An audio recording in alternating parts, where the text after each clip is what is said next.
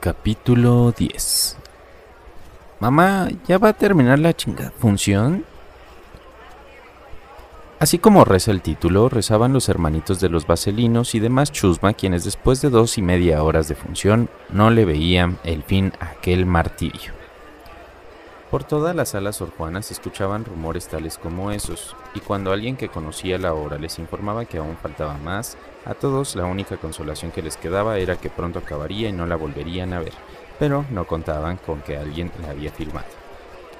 En fin, el chiste es que ni la gorda terminó de verla y huyó antes de que terminara, pues esos terlones cerrados cada cinco minutos y durante media hora eran un poquitín aburrido. Por tanto, después de aquella bola de fregaderas, al público no le quedaba otra opción más que buscar un entretenimiento ajeno a la obra. Y lamentablemente el precio lo pagó Manolito Fox, quien al escuchar su nombre en forma como de susurro, paró la oreja sin voltear allá de donde surgía la voz. Para él no fue lo mejor esto que escuchó. ¿Ya viste al que bailó Rayo Rebelde? comentó una voz femenina. Sí, está re bien, respondió una segunda voz. Sí, re bien, re bien trudo. Este comentario lastimó en alguna medida la autoestima del Fox, quien después de esto se propuso bajar de peso. Pero por fin la función llegó a su final después de casi tres horas. Es más, tanto duró la función que Rayo Rebelde ya era un autoclásico. Luciana ya no era virgen, Godeleva se había embarazado y Vicencia había crecido un centímetro. Bueno, hasta ahora la cosa había salido bien algunos un poco arrugadita por el miedo, a otros un poco mojada después de ver a Paul y a otros un tanto crecidita como a Paul, pero en general salió bien su cosa. Pero ahora les tocaba barrer el teatro, y como ya era costumbre, algunos hicieron como que la Virgen les hablaba y le emigraron, mientras que Gerarda, organizando como siempre, les dijo, Espérenme, voy al estacionamiento para traer mi vehículo y hacer la tarea sucia.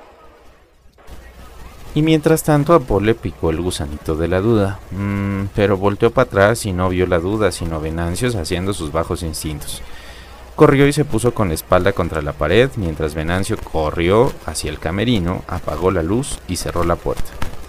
Afortunadamente Paul estaba salvo, aunque sintió que nuevamente algo le picaba. Volteó para madrearse a quien estuviera tras la pared, o ya de perdis pedirle unos besos para no sentirse usado, pero no vio nada, entonces notó que lo que le picaba ahora sí era la duda. ¿Duda acerca de a qué había ido al estacionamiento Gerarda? Su mente comenzó a volar, reflexionando sobre lo que dijo ella.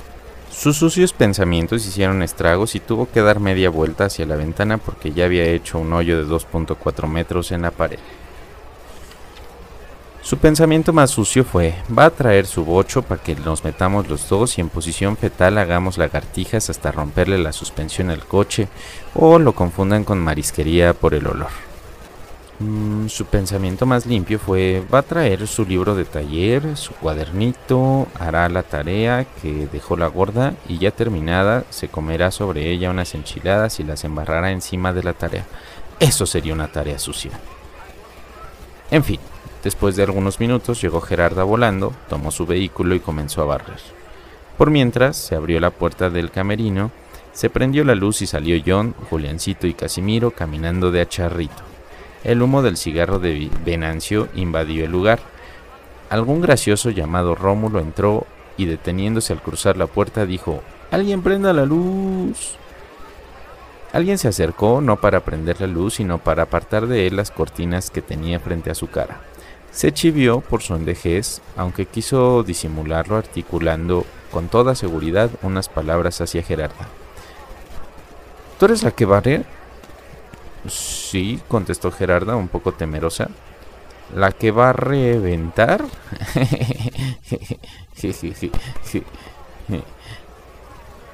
Su broma no entró y cambió de tema, optando por presentarse ante los presentes.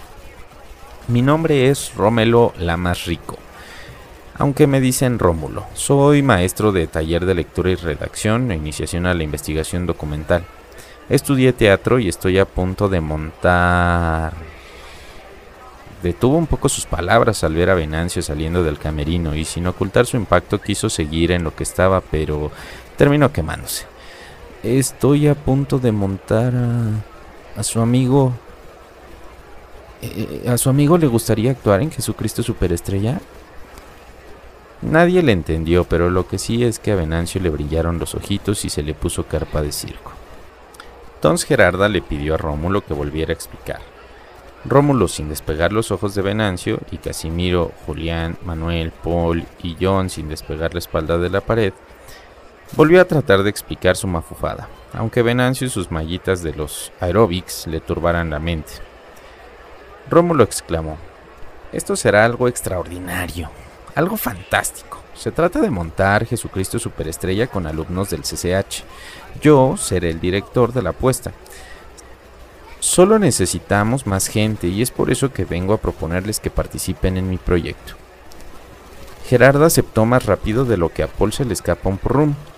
Y aunque a los demás no les convenció mucho la idea, más tarde que temprano terminaron aceptando. Yolanda, John, Ángela, Venancio, etc. Rómulo señaló el día y la hora en que comenzarían los ensayos y salió de la sala Sor Juana no sin antes hacerle unos ojitos pispiretos y unos cañangas ñangas a Venancio. Los vaselinos siguieron barriendo para irse a festejar el triunfo de su obra de teatro.